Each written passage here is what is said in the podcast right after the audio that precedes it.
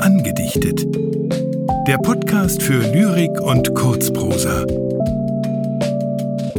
Von und mit Anja Scheuermann und Roger Otten.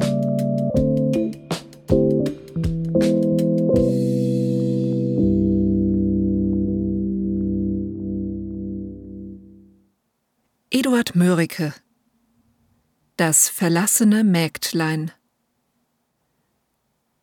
Früh, wann die Hähne krähen, eh die Sternlein verschwinden, muss ich am Herde stehen, muss Feuer zünden.